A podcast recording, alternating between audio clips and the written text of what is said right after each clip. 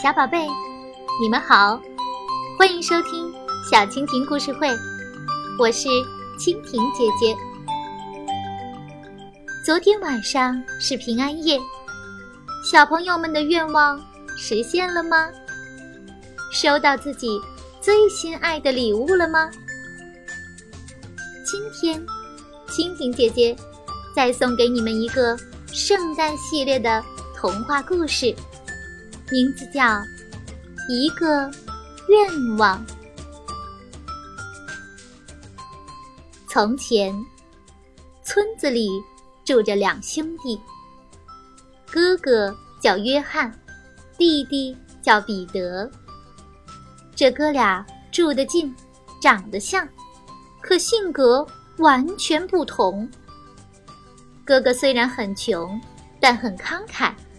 日子过得挺乐呵。弟弟呢，把钱看得比什么都重要，所以他虽然更富裕些，可反而活得更辛苦。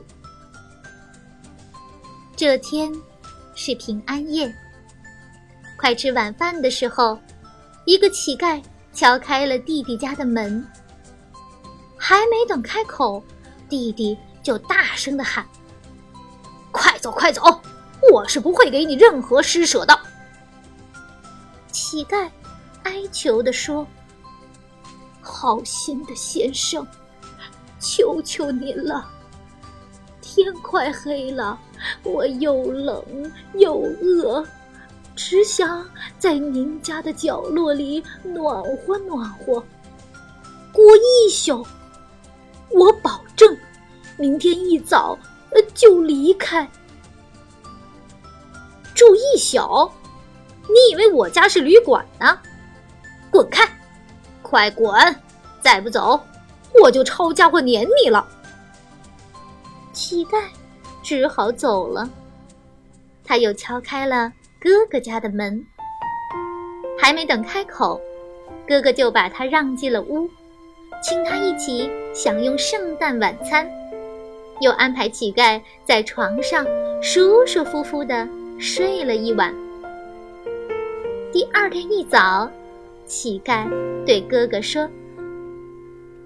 哦，感谢你的盛情，感谢你的款待，我可以满足你一个愿望，你想要什么都可以。”哥哥一听，就明白。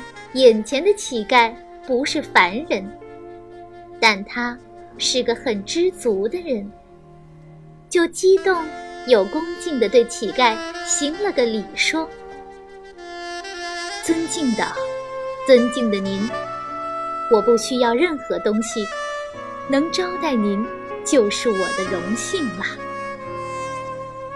乞丐点点头，就走了。可他走后没多久，哥哥家的小木屋就变成了一所富丽的大房子。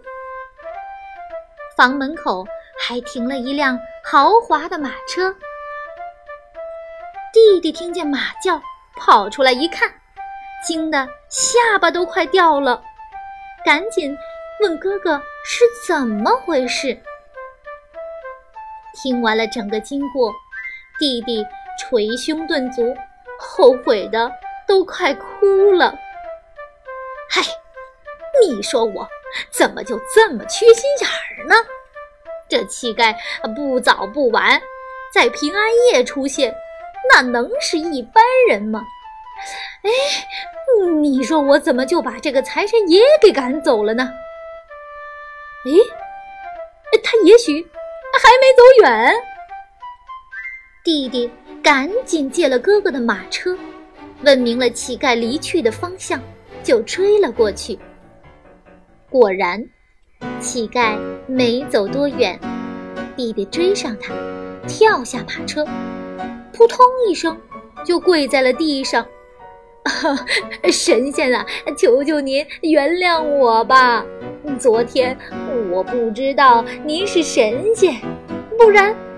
我绝不会把您赶出家门的，求求您跟我回去吧，让我好好招待招待您，这样才能弥补我的过错，获得您的祝福。”乞丐当然知道弟弟邀请他的目的，但他没有斥责他，只是笑了笑说：“啊，谢谢你诚恳的邀请。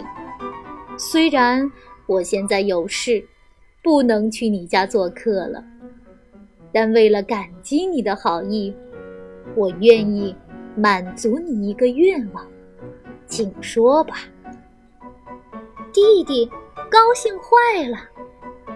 你看看人家神仙，那就是气量大，没空去你家。只要你邀请了，冲着这份好意，都能满足你一个愿望。咦，既然神仙这么好说话，那……想到这儿，弟弟又向前跪了两步，磕了一个头，说。神仙大人，谢谢您老人家不跟我计较，您真是太慈悲了。既然您愿意满足我一个愿望，那我就说了。这个愿望就是，请您满足我三个愿望。说实话，提出这个要求，弟弟还是有点紧张的，生怕乞丐一生气。连一个愿望都不满足他了，可，可他也没办法呀。他想要健康，想要钱，想要权力地位，还想要好名声。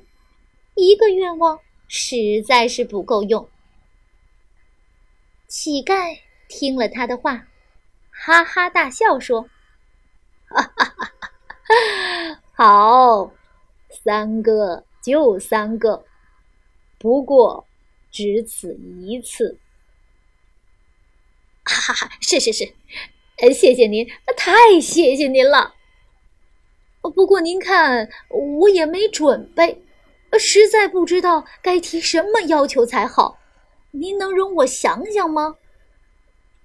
好吧，你回家慢慢想，想好了说出来。愿望就能实现。弟弟听了这话，简直快乐疯了，心想：“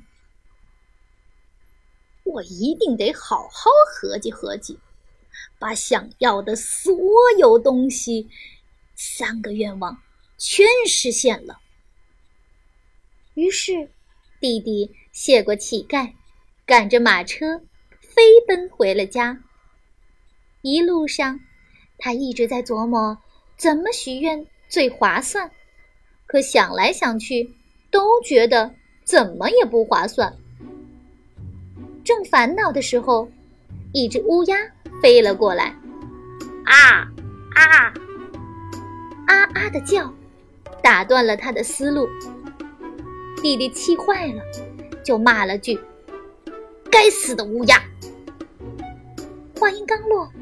乌鸦就掉在地上死了，弟弟吓了一跳，马上就明白了是怎么回事。他后悔的甩了自己一巴掌：“蠢货，就这么浪费了一个愿望！从现在开始，你要小心，千万不能再乱说话了。”回到家后，弟弟就坐在客厅里。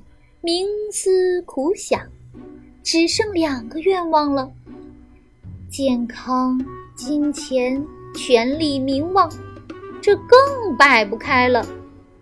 他拿了纸和笔，又写又画，一直盘算到天黑，还是拿不定主意。